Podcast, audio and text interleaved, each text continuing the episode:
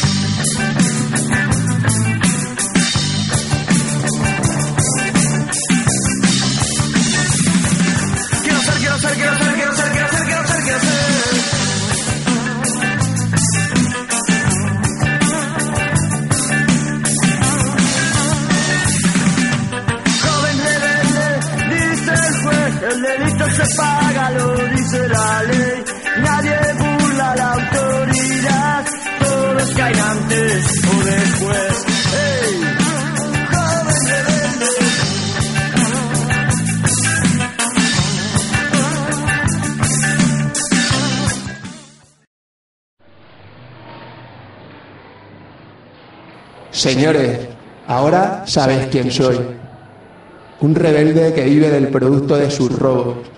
Aún más, he incendiado hoteles y he defendido mi libertad contra la agresión de los agentes del poder. He puesto al descubierto toda mi existencia de lucha. La someto como un problema a vuestras inteligencias, no reconociendo a nadie el derecho de juzgarme. No imploro ni perdón ni indulgencia.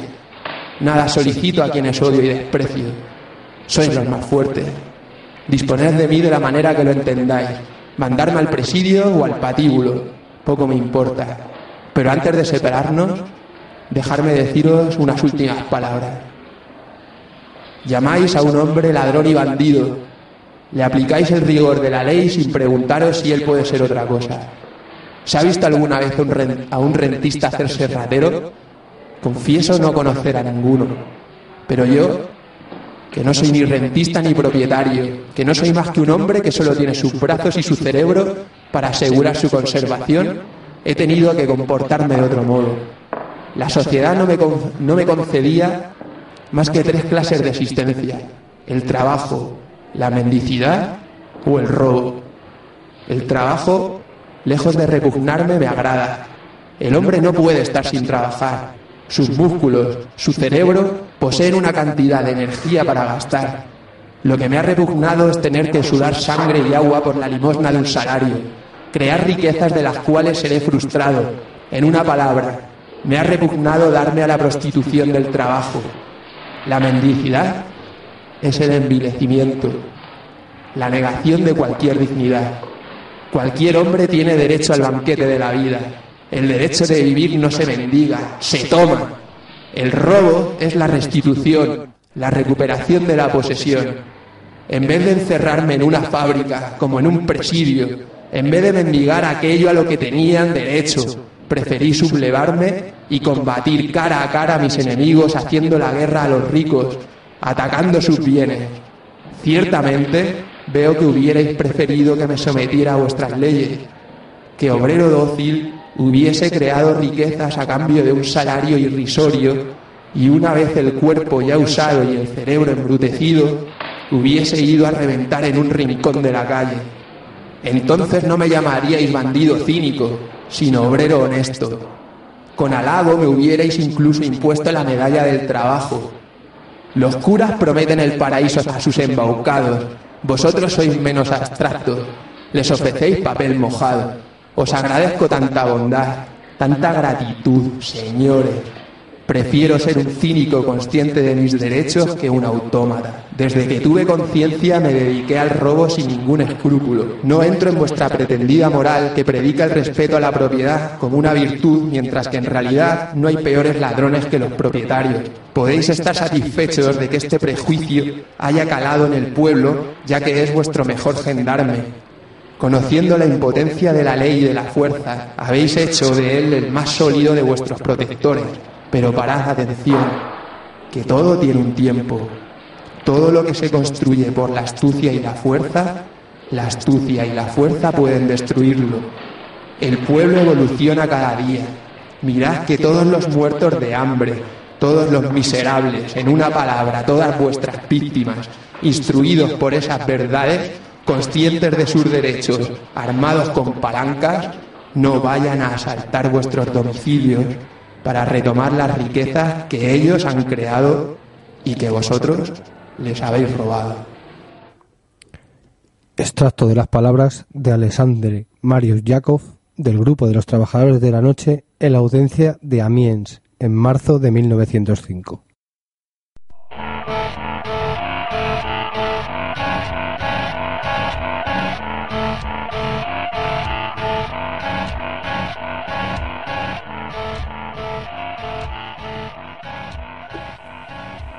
Hola, bienvenidos, bienvenidas al nuevo programa de Relojes Rotos.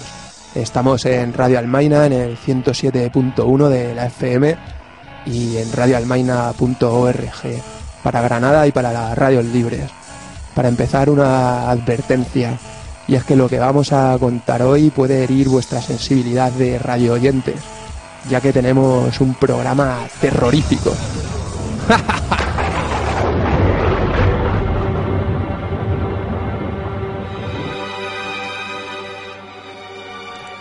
Nos acercaremos a la Belle Époque, especialmente a la francesa, periodo recordado con romanticismo por la burguesía capitalista, época dorada marcada por la fe en la ciencia, el progreso y el capitalismo, un paraíso perdido tras el salvaje trauma de la Primera Guerra Mundial, dicen, un paraíso del cientifismo y el positivismo, de la burguesía y de la aristocracia. Pero este jardín del Edén aguardaba, como todos, oscuros secretos que ahora nos inquietan quizás manzanas podridas o tal vez elementos que buscaban el despertar de lo que en realidad era una pesadilla. ¿Sería cierto que donde había Doctor Jekyll había un Mr. Hyde? ¿Cuál sería el más horripilante de los dos? ¿Dónde está el terror de esta historia? ¿En las calles de Londres, que atemorizaba por entonces Jack el Destripador? ¿O sería el recién nacido Drácula de Bram Stoker? O quizás eran los llamados ilegalistas y la propaganda por el hecho. Nosotros nos centraremos en los ilegalistas o propagandistas, unos amantes del color negro, tratados por algunos de su tiempo y de la hora como locos, asesinos o criminales, unos aficionados al uso de la mediamita, obcecados por conmover a la sociedad nos adentraremos, nos adentraremos en esta oscura época que, con un, que un poco nos recuerda a esta, con la intención de buscar este inquietante terror y encontrar las claves que nos descubran si estos eran tan temibles y tan atormentados como nos lo pintan, o si tal vez el miedo procedía de otras siniestras capas de la sociedad. Dedicémosle pues un rato al oficio espiritista del medium y revivamos a estos muertos para que nos cuenten su historia, ya que una, una estremecedora duda nos asola.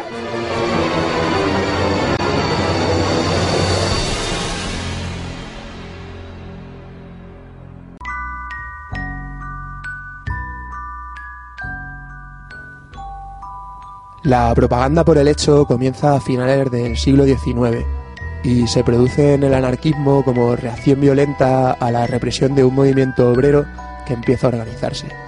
Hablamos de una época convulsa y sangrienta, apasionada y también desquiciada. Intentaremos entender los porqués de estas historias de miedo y terror, que al menos así fueron entendidas por gentes de la época a la hora de explicar las acciones ilegalistas. La propaganda por el hecho de esta época supuso un gran debate en el seno del anarquismo, una ideología y práctica que vivió al menos en Europa y en parte de América uno de sus periodos de mayor repercusión en las diferentes poblaciones, para lo bueno y para lo malo. Nació en el regazo del anarquismo y a ella se apuntaron diferentes corrientes. Los anarquistas individualistas, los nihilistas, entre los que cabe mencionar especialmente a los rusos, y aparte de los que se encontraban entre las secciones más marginadas de la sociedad y fuera del ámbito libertario. A esta práctica se apuntaron unos cuantos, movidos más por cuestiones viscerales que por la búsqueda de la igualdad social o de la libertad. Entre 1884 y 1909, el anarquismo y los propagandistas adquieren sus tintes más enérgicos y violentos. En estas fechas el movimiento libertario es duramente perseguido y tuvo que actuar en la clandestinidad en su consciente no reconocimiento de la legalidad burguesa. Esta persecución se encauza por diferentes canales. Nos encontramos ante el endurecimiento de las leyes en defensa de la propiedad privada y en contra de los intereses del creciente movimiento obrero. Tenemos también la labor del cientificismo positivista, que trata a los anarquistas como criminales natos, aunque el punto de mira de esta corriente científica no son solo los criminales, anarquistas incluidos, también abarca a prostitutas, homosexuales, alcohólicos, ladrones, vagabundos, cualquiera con una conducta o modo de vida desviada de la normalidad impuesta. La prensa oficial y burguesa contribuye fuertemente a que cunda entre la gente una imagen muy peculiar del anarquista o, o de los ilegalistas. Ilegalistas que son aquellos que apuestan con más énfasis por el uso de la dinamita o la expropiación social como forma de lucha contra las autoridades y como forma también de visibilizar el anarquismo o los ideales libertarios. La imagen que dibuja la prensa de la época crea en el imaginario popular a un anarquista sombrío, perverso, de afilados rasgos y moral casi inhumana, un peligro que acecha a cualquiera y que por tanto a cualquiera llegó a asustar. Por tanto, un personaje tan terrorífico como este programa.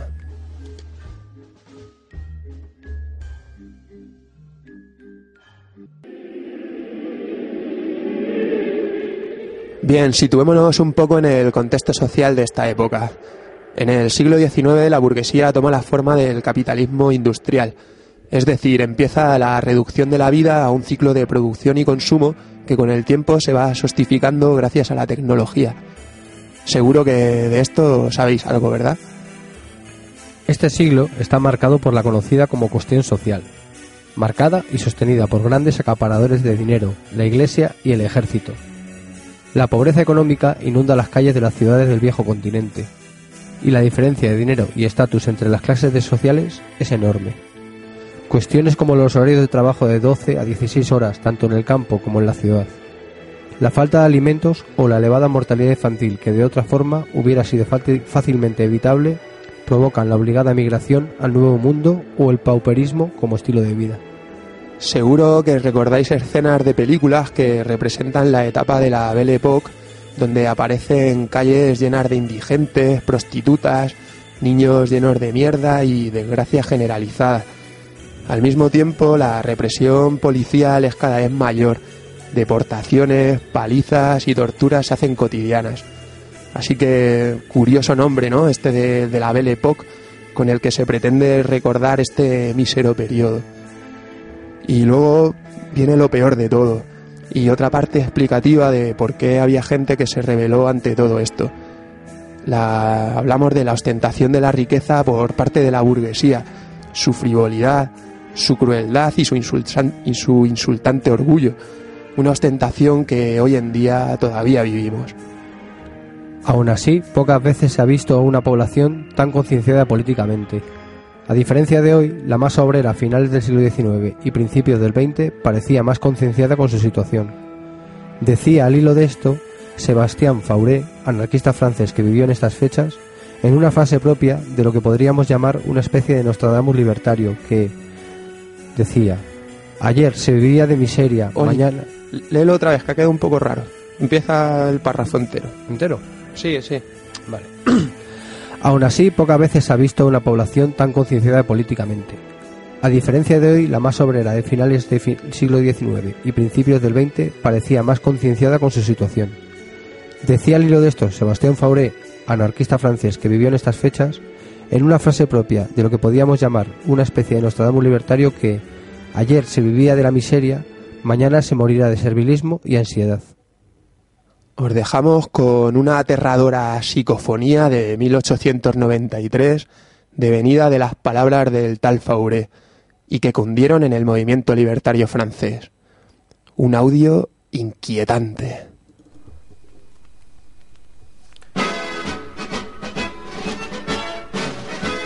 Dans la grande ville de Paris, Dans la grande ville de, de Paris, il y a des bourgeois bien nourris, il y a des bourgeois bien nourris. il y a les miséreux qui ont le ventre creux. Ceux-là ont les dents longues, Vive le son, vive le son.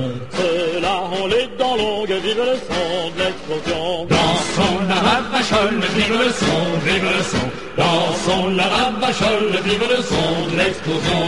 Il y a les magistrats vendus, Il y a les magistrats vendus, il y a les financiers ventrus, il y a les financiers vendus. il y a les argousins, mais pour tous ces coquins, il y a de la dynamite, Vive le son, vive le son. il y a de la dynamite, vive le son, l'explosion. Dansons la ravachole, vive le son, vive le son. Dansons la ravachole, vive le son l'explosion. Il y a les sénateurs gâteux, Il y a les sénateurs gâteux, il y a les députés véreux, il y a les députés véreux, il y a les généraux, assassins et bourreaux, bouchés en uniforme, vive le son, vive le son. bouchés en uniforme, vive le son de l'explosion. Dansons la ravachole, vive le son, vive le son. Dansons la ravachole, vive le son de l'explosion.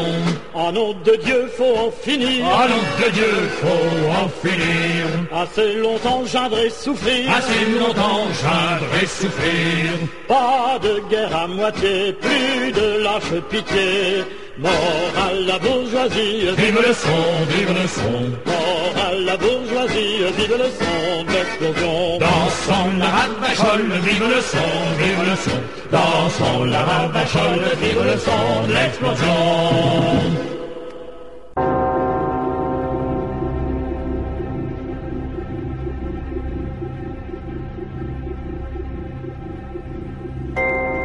Un aspecto importante a tener en cuenta para entender esta conciencia política de parte de la población europea es lo ocurrido en los años previos.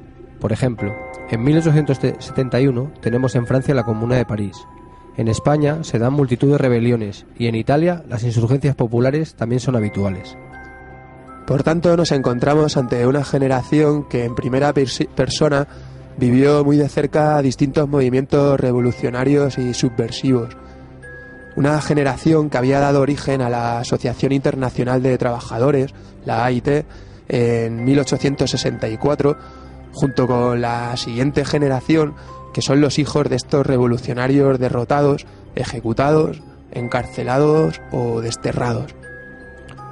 Así, en este momento, la Europa antiburguesa se divide, a grandes rasgos, entre el proletariado militante y sus teóricos, socialistas o libertarios, y un sector de la bohemia antipolítica, artista y elitista, que con el crecimiento de la IT se activa y se compromete.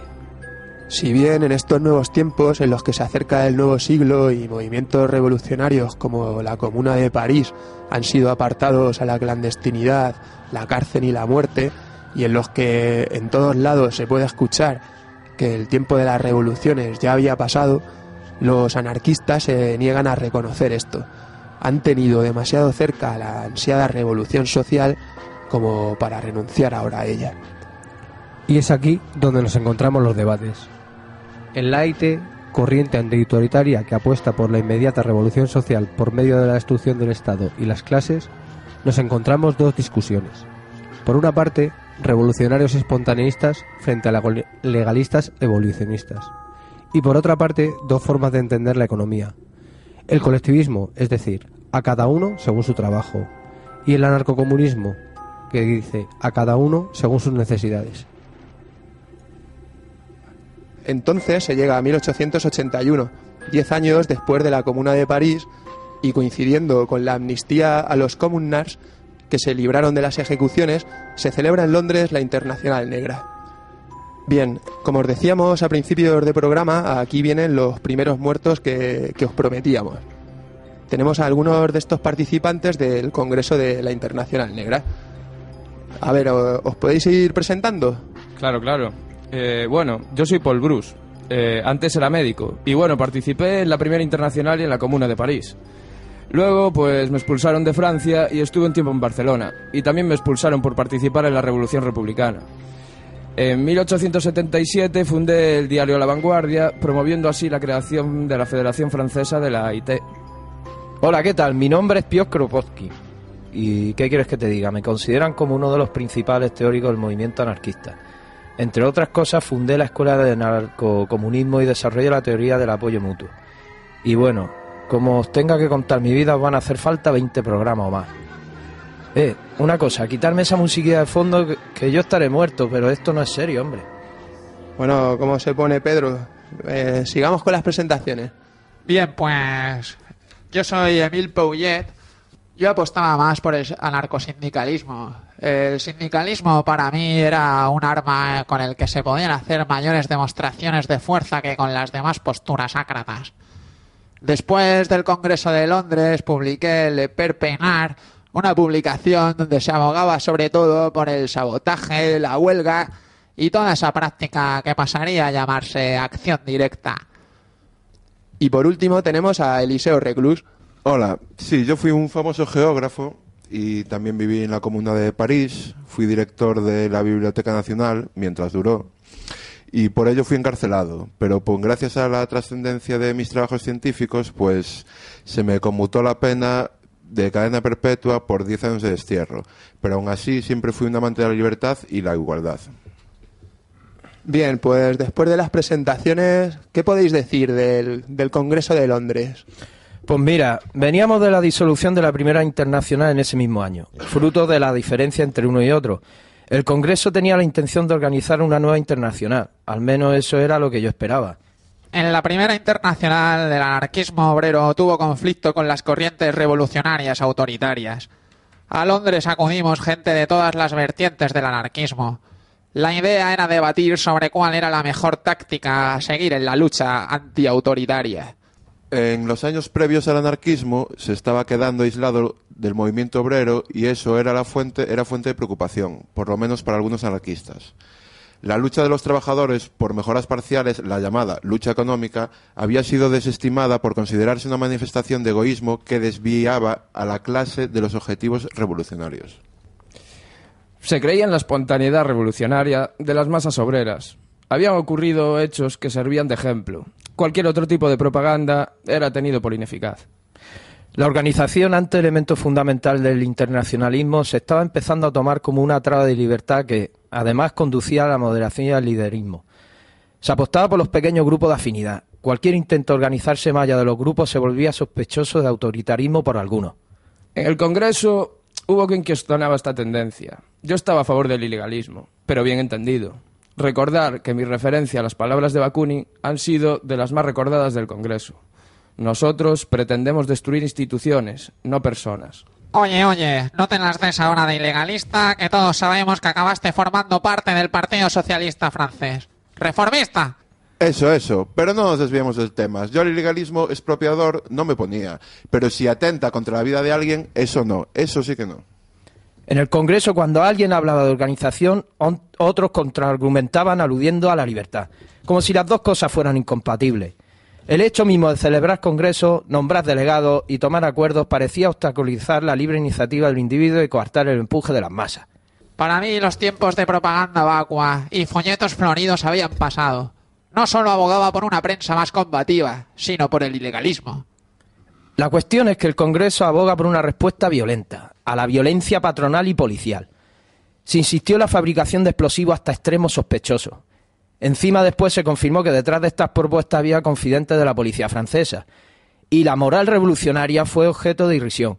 En conclusión, las tácticas basadas en la organización de masas y en la instrucción mediante la propaganda y la perturbación económica fueron desestimadas en beneficio de la propaganda por el hecho y la vía insur- insurreccional. Aunque en principio no me puse al legalismo dado la represión del movimiento obrero, luego vi que los efectos contrarios que provocaba no compensaban.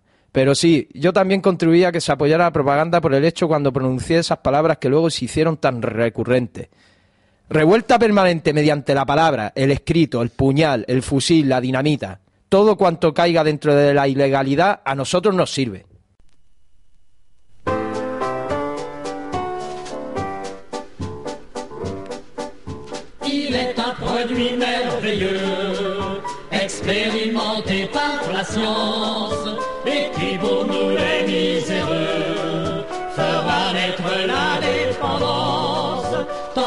S'il éclate parfois, en faisant beaucoup de victimes chez nos ennemis les bourgeois? Cela nous venge de leurs crimes. Là, c'est une marmite bourrée de dynamite. Quelle que soit la maison, en faisant explosion, en commet vite. Inspirer la terreur, Il n'y a rien de meilleur que la dynamite. On guillotinera Vachon, un copain qu'avec l'envergure. Aujourd'hui c'est un Espagnol qu'on fusille pour son allure. Pas a su montrer à son tour qu'il était un homme invincible. Plus, il promettait qu'un jour la vengeance serait terrible. Vive la dynamite, puisque l'on nous irrite. À chaque exécution, nous mettrons en action notre arme favorite. Car pour semer la terreur, Il n'y a rien de meilleur que la dynamite. Vous pouvez dresser l'échafaud, la potence et la guillotine. Nous, nous avons ce qu'il nous faut pour vous faire sauter en sourdine. Si vous croyez que ça finira, vous êtes loin de votre affaire. Pour un homme qu'on nous tuera, nous en foutrons 500 par terre. Avec la dynamite, nous répondrons de suite. Casernes et prisons, sans flûte, sans violon, danseront au plus vite. Car pour semer la terreur,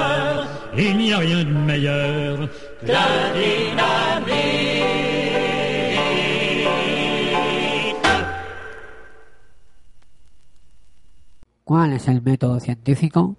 Es el método realista por excelencia. Va de la constatación de los hechos a las ideas. Para el hombre no hay otra forma de asegurarse de la certeza de una cosa, de un fenómeno o de un hecho que haberlo realmente encontrado, contrastado, reconocido en su propia integridad, sin participación alguna de fantasías, de suposiciones y adicciones del espíritu humano. Por tanto, estudiar la química.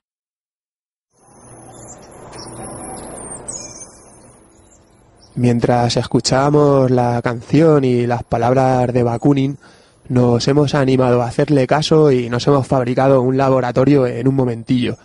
Este hombre, Bakunin, murió en 1876 y un tiempo antes de su muerte hacía esta reflexión con la intención de cuestionar la metafísica. Los propagandistas, igual que nosotros, se tomaron estas palabras un poco como mejor les vino, y ese estudiar la química lo entendieron como estudiar la dinamita. Hasta la segunda mitad del siglo XIX, la posibilidad que tenían los agitadores más subversivos de fabricar explosivos era bastante, bastante limitada. La ciencia ya conocía unos mil explosivos, pero la aplicación del hazlo tú mismo al mundillo del artefacto reventón era complicada. En todo caso, el primer artefacto que cobra fama es la llamada bomba Orsini, que es la que usa Felice Orsini en 1858, cuando atenta contra Napoleón III. Orsini, siguiendo la costumbre dinamitera de la época, falla en su intento. Lanza, lanza tres bombas contra la carroza imperial de Napoleón III y parece ser que mata a ocho personas del público y hiere a otras 150. Como os decía, la, puntería no era la habilidad más extendida entre los que atentaban contra las grandes autoridades. Es más, puede ser que incluso le dediquemos un programa a los atentados de este tipo y nos echemos unas risas o, o unos lloros, según se mire. Como curiosidad, si pasáis cerca de la Sagrada Familia de Barcelona, podréis ver que Gaudí recreó en la fachada la figura de un demonio dándole una bomba de Orsini a un obrero anarquista. Por otra parte, hay quien dice que los regicidas y alborotadores de la época preferían el uso de explosivos al de pistolas o puñales para aumentar la probabilidad de éxito en su huida posterior y que usaban pólvora en pequeñas cantidades ya que su desventura se movía más por cierta ética y humanismo que por el odio. Ya os digo, la, la mayoría de los atentados subversivos de esta época parecerían hoy en día el acto de un kamikaze. Entonces aparece Nobel, el de los premios, cuando en 1867 patenta la dinamita, es decir, nitroglicerina rebajada con arena y así pastosa y moldeable. En 1896 la patente ya había dejado más de 4 millones de dólares en la cuenta de Alfred Nobel, dinero que empleará en lavar su conciencia. Como nos interesa el tema, hemos mandado a una compañera a la mismísima tumba del insigne Alfred Nobel. Compañera. Hola, ¿me recibís? Sí, sí, te recibimos, cuéntanos. Pues bien, aquí estoy con el señor Nobel, que acaba de salir de la tumba. Hola, Alfred, ¿qué tal? Hola, eh, bueno, no me acordaba de haberme echado a dormir aquí y yo antes no tenía todos estos gusanos, pero muy bien, gracias. Bueno, cuéntanos, ¿a qué se debe esta manía destructiva tuya? Pues desde la infancia me ha inspirado verdadero horror la guerra. De hecho, he decidido dedicar mi vida a hallar el medio de evitarla y creo finalmente que ese medio es la invención de algún explosivo cuyos efectos nada pueda resistir. Cuando llegue el día en que al entrar en campaña ambos ejércitos tengan la seguridad de que han de quedar completamente destruidos, depondrán las armas y la guerra será imposible. Sabido es que Turpin, inventor de la merinita y muchos otros autores de explosivos trabajan con el mismo fin. Bueno, pues gracias compañera, pero escuchar esto sí que da miedo, así que aquí lo vamos a dejar. Hala, buenas tardes. Muy buenas tardes. ¿Y para eso me hacéis venir aquí, cabrones? Seguro que después de oír esto estáis pensando lo mismo que yo.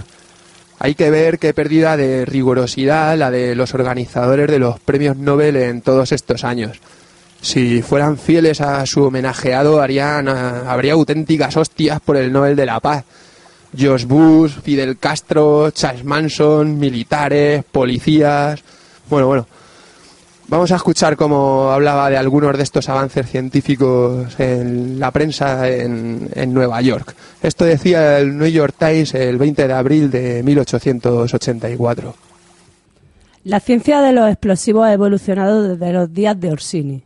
Ha puesto en manos del hombre los mismísimos rayos de Júpiter. Pueden ser transportados en cierta cantidad por una sola persona. Pueden ser arrojados a mano o con una onda. La precisión en el, en el, lanzamiento es innecesaria. Pulverizan todo cuanto encuentran y matan a todo aquel que se encuentre dentro de un cierto radio.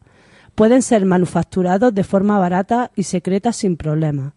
Tal tarea se puede llevar a cabo en cualquier cocina. Si el diablo se deleita en los horrores de la guerra, debe de estar en éxtasis con estos nuevos inventos. ¿Por cuánto tiempo más se podrá impedir el avance de la rebelión? ¿Cómo se justifica que los guardianes de la sociedad ignoren este hecho? En la prensa francesa de la década de los 80 era habitual el tono apocalíptico a la hora de tratar los avances de la ciencia más explosiva. Igual que era habitual encontrar noticias en los periódicos sobre las novedades científicas de este tipo. Escuchar esta de la vanguardia francesa de 1885 que tiene su gracia. La melinita es a la nitroglicerina lo que ésta a la pólvora. Tiene 100 veces más fuerza explosiva que la pólvora. Pero cuanto más contentos estaban los hombres de ciencia y los militares con este invento, aparece otro químico que presenta una nueva materia, comparada con la cual la melinita es cosa poco menos que inofensiva. La nueva sustancia ha sido examinada por una comisión del Ministerio francés y sus efectos son tales que uno de los individuos de la comisión ha propuesto que se dé el siguiente dictamen. Hay que quemar la fórmula y matar al inventor. Como veis, no siempre que se escribía sobre explosivos se relacionaba con propagandistas o anarquistas, pero sí que siempre que se hablaba de estos era para explicar y criminalizar sus andanzas más bombásticas. Así, por fuerza, generan entre el público de este espectáculo un ambiente de susto y alerta. Por suerte se nos está dando bien esto de la química y acabamos de revivir al más puro estilo Frankenstein o, Reanimator para los más modernos al señor Flor Osquar. Osquar era el seudónimo que usaba este periodista y escritor belga que tuvo conocimiento de primera mano de los movimientos ácratas europeos en el siglo XIX. Y si bien no comulgaba con sus ideas, decidió escribir una crónica razonada de sus hazañas o fechorías, eh, según se mire, ¿no? Seguro que él nos puede dar otro punto de vista sobre cuánto de terroríficos dinamiteros eran los propagandistas. Y bueno, a ver qué tal nos ha salido el experimento. Señor Square. Sí, eh, ¿dónde estoy? Pues está en el estudio de Radio Almaina. Resulta que lo hemos reconvertido a laboratorio para poder revivirle y queríamos que nos hablase de los ilegalistas y del uso de los explosivos. Si puede ser, claro. Pues sí. Bueno, como comprenderéis, estoy un poco aturdido, pero lo puedo intentar. A ver, ¿por dónde empiezo? Los promotores de la propaganda por el hecho recomiendan al anarquista que esté preparado para la revolución, que la hora está cerca. Recomendaciones que vulgarmente se podrían decir así. No tienes fusil. Además, aunque tuvieras fusil, no estarías preparado para usarlo, porque te faltarían los cartuchos, porque no conoces el manejo de tu arma, porque a pesar de tu coraje no estás en condiciones de medirte con la tropa. Tú eres el combatiente de la guerra moderna, por tanto, prepara tu dinamita. El arma del anarquista es en efecto la dinamita, y el anarquista no la tiene. Es demasiado ignorante para prepararla. Encima, a pesar de todas las fórmulas simples, claras, detalladas y precisas que le han escrito sus químicos, no se atreve a prepararla. ¿Por qué? Porque tiene miedo de volar por los aires. Digamos que para conservar los explosivos en casa hay que tener un verdadero arrojo, una especie de despreocupación por la muerte aparte de las precauciones a tomar. Pero si la conservación de los explosivos es peligrosa, ¿qué puede decir de su transporte? Se ha repetido a menudo en la prensa que los crímenes de Rabachol eran los crímenes de un cobarde. Le han hecho falta, por el contrario, un valor sobrehumano, una intrepidez excepcional y una sangre fría sin precedentes. Entonces, ¿de dónde cree que sacó los explosivos Rabachol? Pues como todos, lo robó. Está probado que todas las explosiones anarquistas se han hecho con dinamita robada, porque el anarquista confía más en los materiales fabricados por especialistas que en ninguna de sus manipulaciones. Por tanto, que los depósitos de dinamita estén custodiados y los atentados anarquistas se harán muy esporádicos. Pon la fórmula de la dinamita en las narices de un anarquista dará igual. ¿La fabricaron en la buhardilla de su casa? Por favor. Pero si la trasladan en los bolsillos de los pantalones, no tienen experiencia ni la prudencia necesaria. Estas manipulaciones exigen hombres instruidos. Un periódico publicaba, engañado seguramente, que los anarquistas fabricaban fulbicotón para la propaganda por el hecho. Pues bien, no soy rico, pero daría con gusto cinco luises de oro por asistir a la primera experiencia del primer anarco que trate de fabricar nitrocelulosa. Se sobreentiende que asistiría a esta experiencia desde lejos, lo bastante como para que no me manchara las salpicaduras del cerebro. Bueno, Flor, pues muchas gracias por su intervención. Muy bien. ¿Os importa que me quede aquí? Todavía ando un poco aturdido. Nada, nada, no, no hay problema. Al contrario que señala la prensa francesa, hasta 1892 los sucesos relacionados con los propagandistas son escasos. Aquí reseñamos dos. En 1881, el grupo revolucionario ruso Narodnania Volia logra matar, tras varios intentos, al zar Alejandro II. Mientras Alejandro daba su acostumbrado paseo dominical por San Petersburgo, montado en su carruaje, regalo de Napoleón III, y acompañado por el jefe de la policía y el de la guardia del zar, es sorprendido por tres miembros del grupo armado, cada uno con su respectivo artefacto explosivo. Quizá son tres en previsión de no volver a fallar en su intento. Así, en esta ocasión, la segunda bomba manda al zar al otro lado de la historia, o sea, al de los muertos. El otro hecho relacionado con la química inorgánica sucede en Chicago en 1886. Hablamos de la tragedia de High Market, el primer uso documentado de la dinamita en manos anarquistas y en suelo americano. En resumen, la reputación violenta del anarquismo que crea la prensa procede más de la malinterpretación, tergiversación y difamación de la propaganda que de la documentación de los hechos que derivan de ella.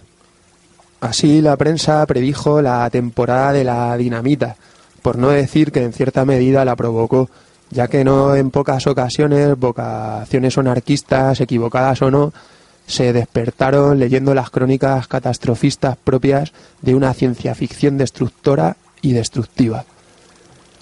En París, entre 1892 y 1894, muchos periódicos tenían una columna fija llamada La Dinamite, dedicada solamente a la propaganda de la propaganda.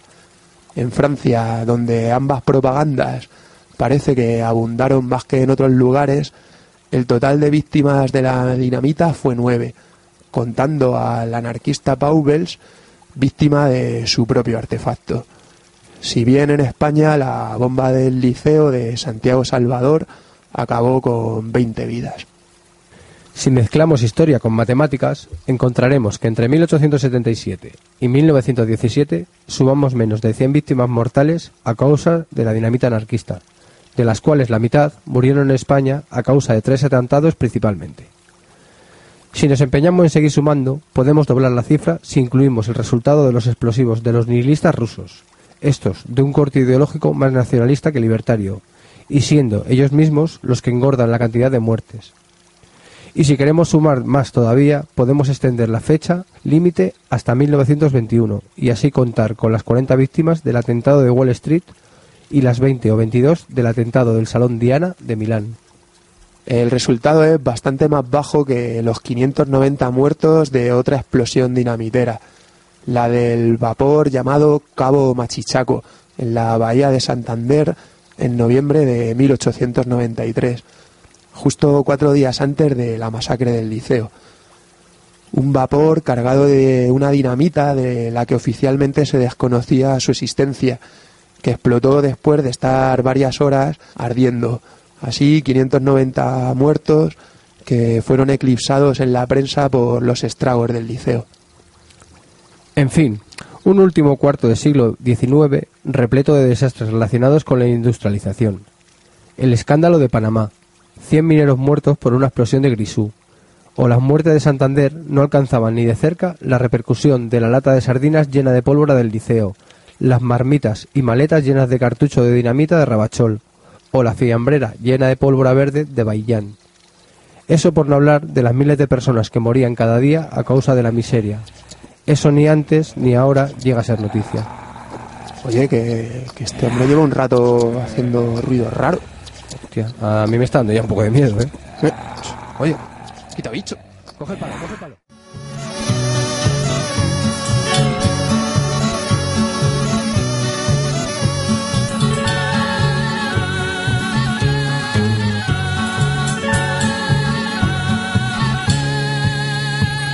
Quien diga por ahí que odio mi trabajo, no sabe con qué amor me debo al tolueno es casi independiente, apenas como un trueno. Y entonces daré voz al detonador. Mi Pinocho frágil, pariente artesanal, de artefactos hechos a escala industrial, jamás hará de mí un jinete del trabajo. Yo soy de otra raza, soy dinamitero. Bajando la escalera, pongo gran atención. Sería imperdonable inmolarme en el portón, justo en el día en que la decisión es mía, entre condena a muerte o amnistía. En la calle muchos rostros no tienen buen color. El que no aterroriza se enferma de terror. Hay quien espera lluvia para no llorar solo.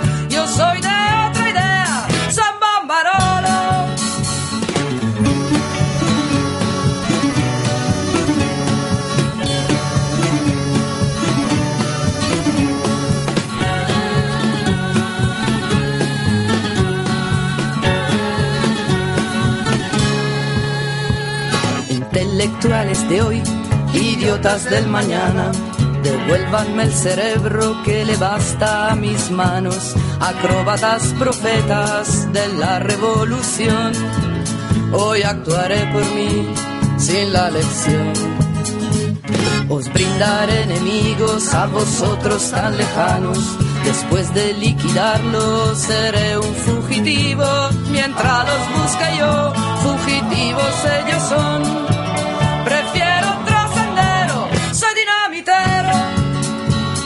Poder tantas veces delegado en otras manos, pagado y arrojado desde tus aeroplanos. Yo vine a devolverte un tanto tus terrores, tus escándalos y tus fradores. Así piensa con fuerza un treintón desesperado, sino del todo justo, lo justo equivocado, buscando el sitio idóneo a su trinitro tolueno. En fin, el puesto digno de un dinamitero.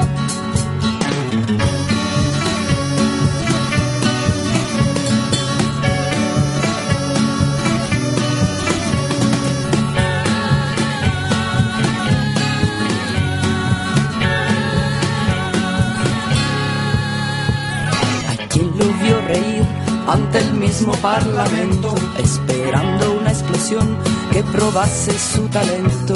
Hay quien lo vio plañir y dando pataletas, mirando la explosión de un kiosco de gacetas.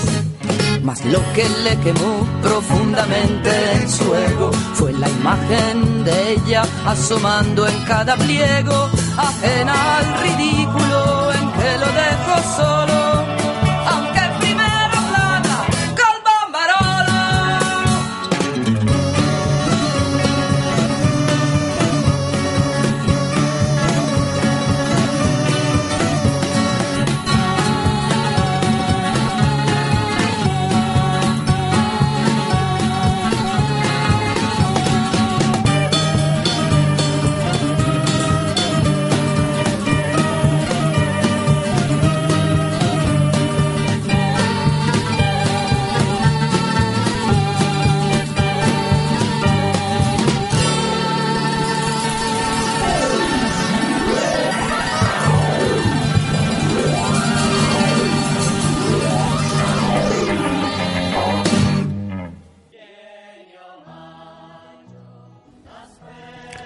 Bueno, seguimos en relojes rotos. Después del incidente hemos desmontado el laboratorio, que ya está bien de experimentos. Vamos a seguir con la historia. En 1886, dos vertientes del movimiento anarquista se enfrentan en Estados Unidos.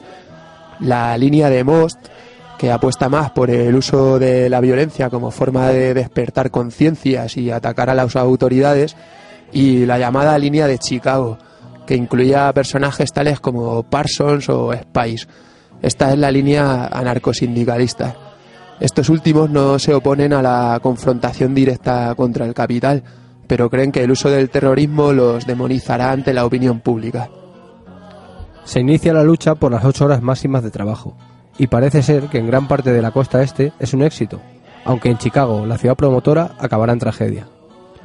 La línea política del grupo de Moss efectivamente no se gana muchas simpatías entre la población ni entre el movimiento obrero, mientras que anarquistas como Parsons se convierten en obreros carismáticos. El primero de mayo de 1886, las protestas por las ocho horas de trabajo alcanzan uno de sus momentos más dramáticos. En una concentración en la plaza del High Market, un policía infiltrado lanza una bomba desde una azotea que mata a siete policías y decenas de obreros. Este hecho se utiliza como excusa planeada por las autoridades para que Parsons y compañía sean detenidos. Así tenemos dos cadenas perpetuas, una condena de 15 años y cinco penas de muerte. Spice, Fisher, Parsons y Angel fueron ahorcados. Link, el quinto condenado, se suicida envenenándose con un cigarrillo que contenía una, una sustancia química mortal. Al funeral asistirán 25.000 obreros, y por ellos se conmemora el día del primero de mayo. A la crueldad de esta historia se le añade que la autodenominada y recién criada Segunda Internacional expulsa a los anarquistas de su seno, mientras reclama esta fecha como Día del Trabajador. Estos obreros anarquistas son recordados como los mártires de Chicago, otros que van a formar parte de la historia de los muertos, muy a pesar suyo, claro. Bueno, dejamos de lado Estados Unidos, pero no sin contaros antes una anécdota, por si tenéis pensado ir de viaje por este maravilloso país. El 6 de septiembre de 1901, el presidente de los Estados Unidos, William McKinley, es asesinado por dos disparos a quemarropa. McKinley en la exposición panamericana creyó ver acercarse a un admirador, pero este más bien admiraba a Emma Goldman y a Alexander Bergman.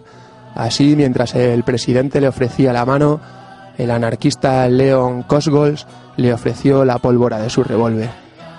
Como resultado, silla eléctrica para uno y una ley que en la actualidad sigue vigente por la cual, y abrimos comillas, ningún anarquista podrá entrar en los Estados Unidos de Norteamérica.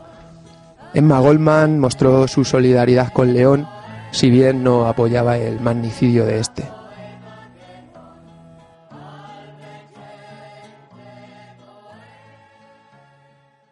Volvemos a las repercusiones de la Internacional Negra de Londres de 1881.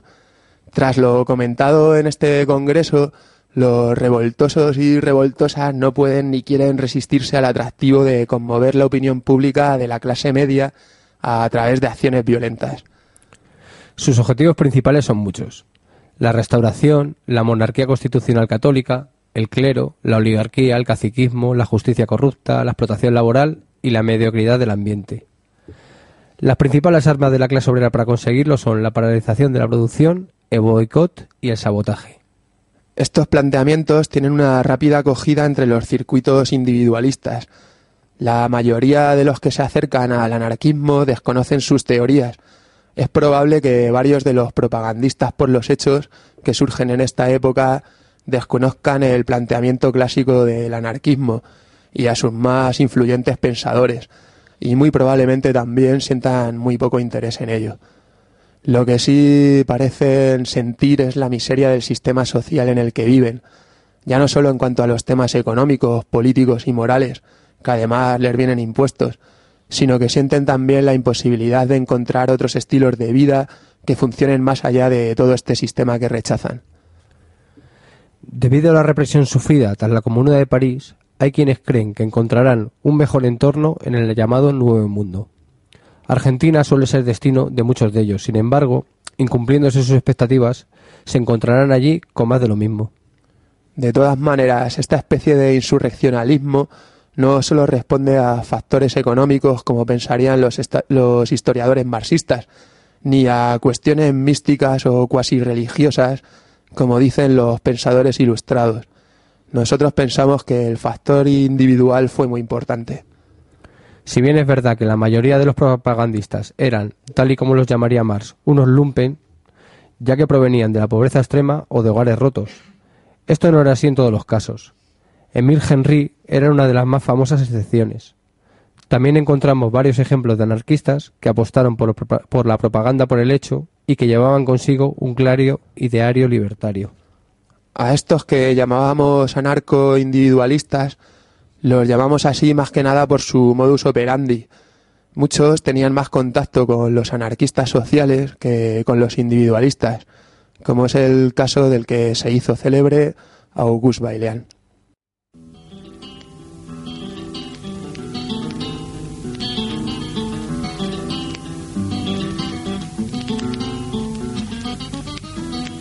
Soy un nuevo pasador del territorio argentino y voy buscando el camino de nueva felicidad. Solamente la verdad es el arpa que yo entono y con mi canto pregono el sol de la libertad.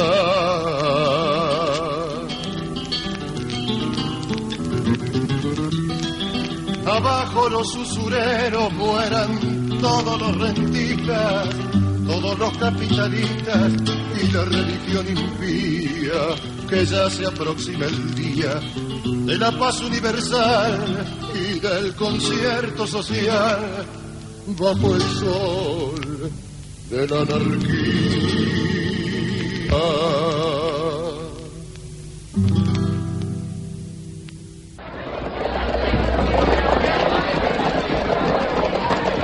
Intento de asesinato de Paulino Payás contra el general Martínez Campos, 1893.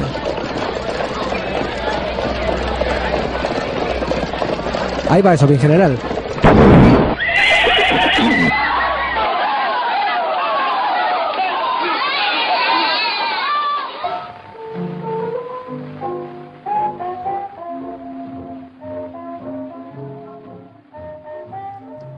Normalmente los atentados de los propagandistas tenían varios aspectos en común. Se trataba de acciones individuales o como mucho organizadas entre dos o tres personas y muchas veces estaban motivadas por venganza por la represión sufrida contra otro ilegalista. La acción alcanzaba tal nivel estratégico que podía fracasar en cualquier momento. Además, la mayoría de ilegalistas debían pensar que huir es de cobardes. Por tanto, el final casi obligado era el de un ilegalista condenado a muerte por un juez, después de emotivas y reivindicativas palabras en su defensa, y frases célebres también el día de su ajusticiamiento. El grito de Viva la anarquía, seguido del caer de la guillotina, se convirtió en un triste clásico. Uno de los personajes más odiados en la última década del siglo fue Cánovas del Castillo, presidente de la Nación, por su implicación en los procesos de Montjuic. En 1896, un agente provocador del Estado lanza una bomba en Barcelona que acaba con la vida de 12 personas en una procesión. Con este atentado, el Estado aprovecha para identificar claramente anarquismo con terrorismo y detener a más de mil personas encerrándolas en el castillo de Montjuic. Allí, en Montjuic, murieron oficialmente cinco personas, pero los muertos por hambre y tortura fueron muchos más. Golpes, negación de comida a los presos, muerte por ahogamiento, utilización de hierros candentes sobre las partes más dolorosas del cuerpo y bueno, imaginaros la estancia de los presos en, este castillo. La respuesta no sería esperar, y con ella se cumplen los preceptos básicos del buen atentado ilegalista. Michele Angiolillo Lombardi, un tranquilo, tipógrafo de ideas anarquistas que vivía en Londres, recibe noticias de lo que está ocurriendo en Montjuic.